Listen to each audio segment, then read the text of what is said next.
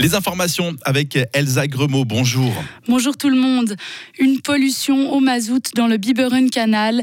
Hier, la source de pollution a été localisée à Riedbeikerzer sur le site d'une entreprise.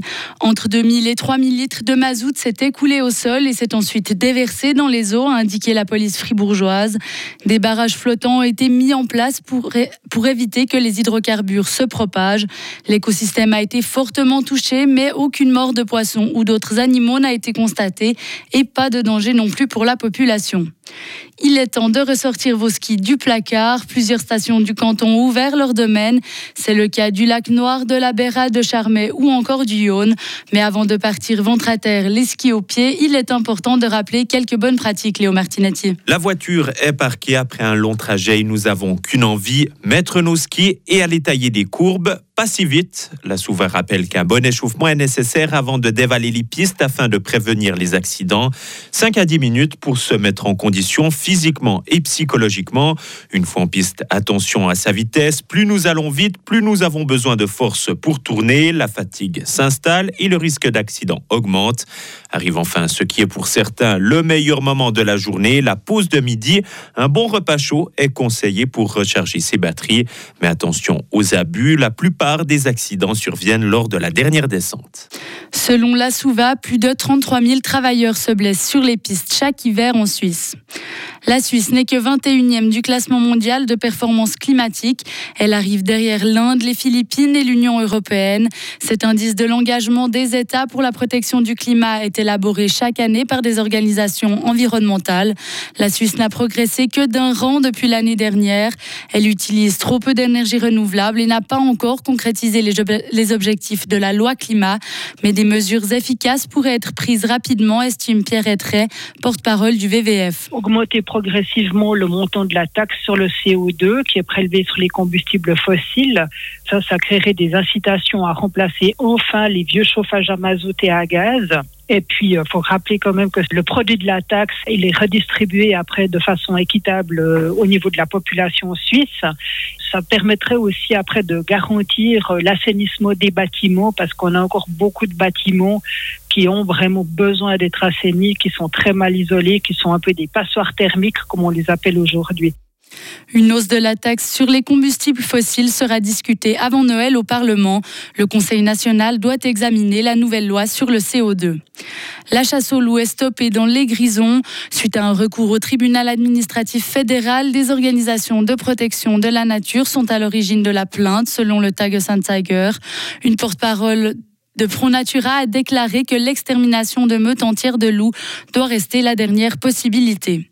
C'est une première. Après d'intenses négociations, l'Union européenne a trouvé un accord hier pour encadrer l'intelligence artificielle. La loi doit favoriser l'innovation en Europe, mais aussi limiter les dérives de ces technologies. Non à un cessez-le-feu. Les États-Unis, principal allié d'Israël, ont mis hier leur veto à une résolution du Conseil de sécurité de l'ONU. Elle demandait un cessez-le-feu immédiat dans la bande de Gaza. L'Organisation des Nations Unies a appelé à arrêter l'hécatombe dans l'enclave palestinienne. Une femme en danger ne peut pas avorter au Texas. Hier, la Cour suprême du Texas a empêché une femme de mettre un terme à sa, à sa grossesse qui était très risquée. Une juge avait autorisé l'intervention, mais le procureur général Ken Paxton lui souligne qu'elle a abusé de son pouvoir alors qu'elle n'avait aucune preuve et que la jeune femme de 31 ans ne remplissait pas les conditions pour bénéficier de l'exception médicale. Depuis l'été 2022, aux États-Unis, une vingtaine d'États ont interdit l'avortement. Steve Gerda remporte la finale du top 10. Il est le premier à devenir le triple vainqueur de cette épreuve phare du CHI de Genève. Le Jurassien avait déjà gagné cette épreuve en 2010 et en 2018. Mais pour le cavalier, chaque victoire lors de ce concours reste particulièrement exceptionnelle. Fribourg-Gotteron pour une quatrième victoire de suite. Les Dragons accueillent Bienne ce soir à la BCF Arena, près d'une semaine après leur dernier match.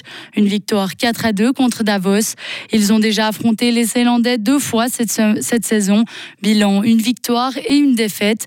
Le défenseur fribourgeois Benoît Ecker va lui retrouver d'anciens coéquipiers de 2013 à 2018.